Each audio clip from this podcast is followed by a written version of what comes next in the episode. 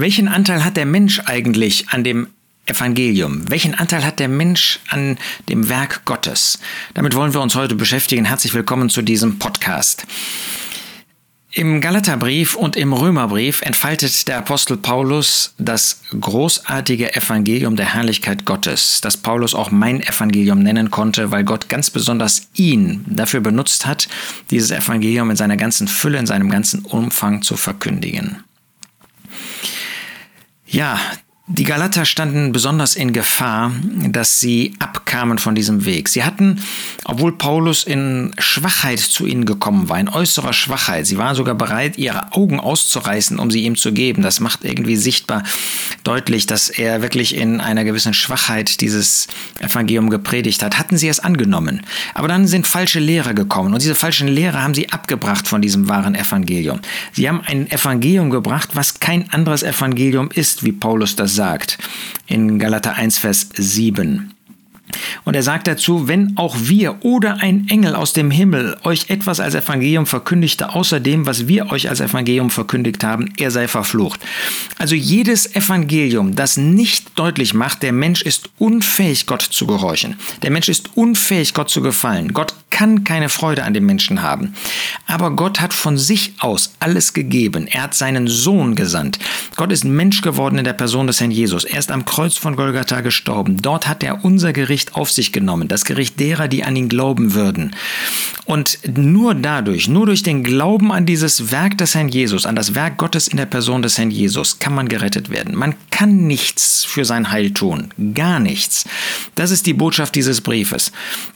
Denn diese falschen Lehrer, sie brachten den Menschen in den Mittelpunkt. Sie sagten, ja, ganz am Anfang ist das ja vielleicht ganz gut gewesen, aber jetzt müsst, müsst ihr doch mal nachdenken, ihr Gläubigen.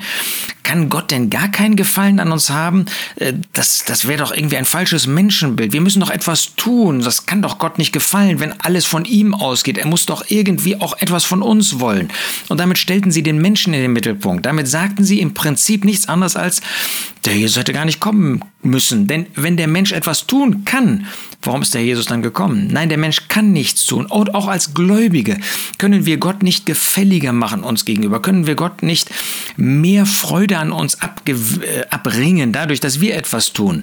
Denn alles, Woran Gott Freude haben kann, ist die Person des Herrn Jesus. Und nur das, was von dem Herrn Jesus in uns sichtbar wird, nur das, daran kann Gott Freude haben. Und wie kann etwas von Gott sichtbar werden? Nur dadurch, dass der Herr Jesus in uns wohnt. Und das wohnt er durch sein Werk, nicht durch irgendeine Anstrengung, die wir tun könnten. Nein, natürlich sollen wir dem Herrn Jesus nachfolgen. Natürlich sollen wir dem Herrn Jesus gehorsam sein. Aber dadurch sind wir nicht wohlgefälliger bei Gott. Denn wir sind in Christus angenehm gemacht, in dem Geliebten, wie es in Epheser 1, Vers 6 heißt. Deshalb sagt Paulus auch in Römer 3, dass kein Mensch Gott gesucht hätte. Da war kein Interesse an uns. Wir haben nicht mal Gott gesucht. Wir haben nicht Gott haben wollen. Wir haben noch nicht mal unsere Rettung gesucht. Wir sind einfach nur vor Gott weggelaufen. Und das müssen wir erfassen. Und auch als Gläubige ist es nicht an uns, ist es nicht uns übergeben, dass wir etwas tun könnten, damit Gott irgendwie uns wohlgesonnener wäre. Nein, alles hat Gott in dem Herrn Jesus getan. Deshalb legt der Apostel Paulus auch ganz besonders in diesem Galaterbrief so viel Wert darauf, dass es eben nicht durch irgendeine menschliche Sache dazu kommt, dass Gott Gefallen an uns hat. Zum Beispiel sagt der Apostel Paulus in Galater 2, Vers 6, von denen aber, die in Ansehen standen, Jerusalem, war was irgend sie auch waren, das macht keinen Unterschied für mich. Gott sieht keines Menschen Person an. Denn mir haben die Angesehenen nichts hinzugefügt. Paulus legt gerade in dem Galaterbrief Wert darauf, dass der Mensch überhaupt nichts tun kann, dass der Mensch nicht in der Lage ist, das Evangelium schöner zu machen, besser zu machen, das Evangelium besser an den Menschen zu bringen, ähm, dass der Mensch nicht in der Lage ist, das Evangelium besser zu erfüllen. Nein, alles geht da von Gott aus, alles ist von Gott geschenkt, alles spiegelt nur die Herrlichkeit und den Willen und das Eingreifen Gottes wider. Und deshalb auch ob Menschen ein Ansehen bei Menschen haben oder nicht, das spielt für Gott überhaupt keine Rolle, wenn es um das Evangelium geht. Oder in Kapitel 2, Vers 16, wissen, dass der Mensch nicht aus Gesetzeswerken gerechtfertigt wird, sondern nur durch den Glauben an Jesus Christus. Auch wir haben an Christus Jesus geglaubt, damit wir aus Glauben an Christus gerechtfertigt würden und nicht aus Gesetzeswerken, weil aus Gesetzeswerken kein Fleisch gerechtfertigt werden wird.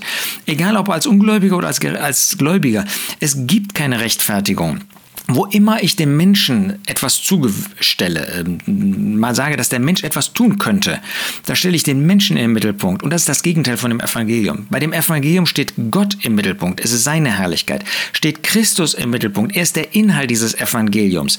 Es ist die Botschaft Gottes, die er verkünden lässt. Darum geht es und nicht um den Menschen.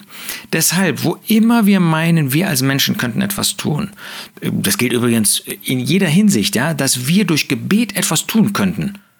Sollen wir nicht beten? Ja, unbedingt sollen wir beten. Aber es ist nicht unser Gebet, das etwas bewirkt, sondern Gott ist es, der etwas bewirkt. Ich kann ja durch meine Kenntnis vielleicht irgendwie die Predigt besonders gut machen. Meine Kenntnis, meine Predigt, es ist Gott, der wirkt. Alles geht von Gott aus. Natürlich haben wir eine Verantwortung, als Christen zu leben, dem Herrn Jesus nachzufolgen, ähm, zu seiner Freude zu leben. Aber das macht uns eben, wie gesagt, nicht angenehmer vor Gott. In Christus sind wir angenehm gemacht.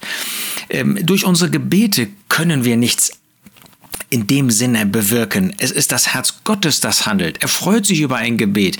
Und wenn wir ein Gebet im Namen des Herrn Jesus sprechen, dann sprechen wir genau das aus, was der Herr Jesus tun möchte, was Gott sowieso tun möchte.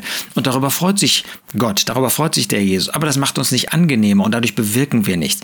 Wo immer wir meinen, wir Menschen könnten etwas tun, wir Menschen sollten etwas tun, wir Menschen sind doch irgendwie gefragt, haben wir nicht verstanden, dass das Evangelium bedeutet, alles geht von Gott aus. Und das Evangelium ist eben nicht nur der Teil, der sich an Ungläubige wendet. Das Evangelium ist viel umfassender. Kein Wunder, dass Paulus auch im Epheserbrief, wo er den ganzen Ratschluss Gottes verkündigt, ähm, dass wir auch dort von dem Evangelium lesen.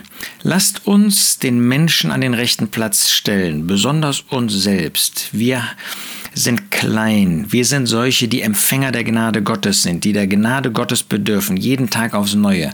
Wir wollen unserer Verantwortung unbedingt entsprechen, aber wir wollen erkennen, alles geht von Gott aus. Alles ist Gott. Alles tut Gott.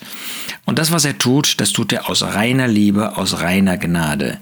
So wollen wir uns selbst nicht erhöhen, wollen wir uns selbst nicht überhöhen, sondern wollen sehen, wie groß Gott ist, wie groß Christus ist, wie er alles tut, Gott in dem Herrn Jesus und in der Kraft des Heiligen Geistes, so wirkt Gott der Vater, Gott der Sohn, Gott der Heilige Geist in einer wunderbaren Einheit, wenn ich das mit Ehrfurcht sagen darf, Einmütigkeit zum Wohl des Menschen, zum Wohl des ungläubigen Menschen, um ihn zu bekehren, zum Wohl der Gläubigen, damit er uns auf einen guten Weg führt. Alles geht von ihm aus. Ihm allein die Ehre heute und in Ewigkeit.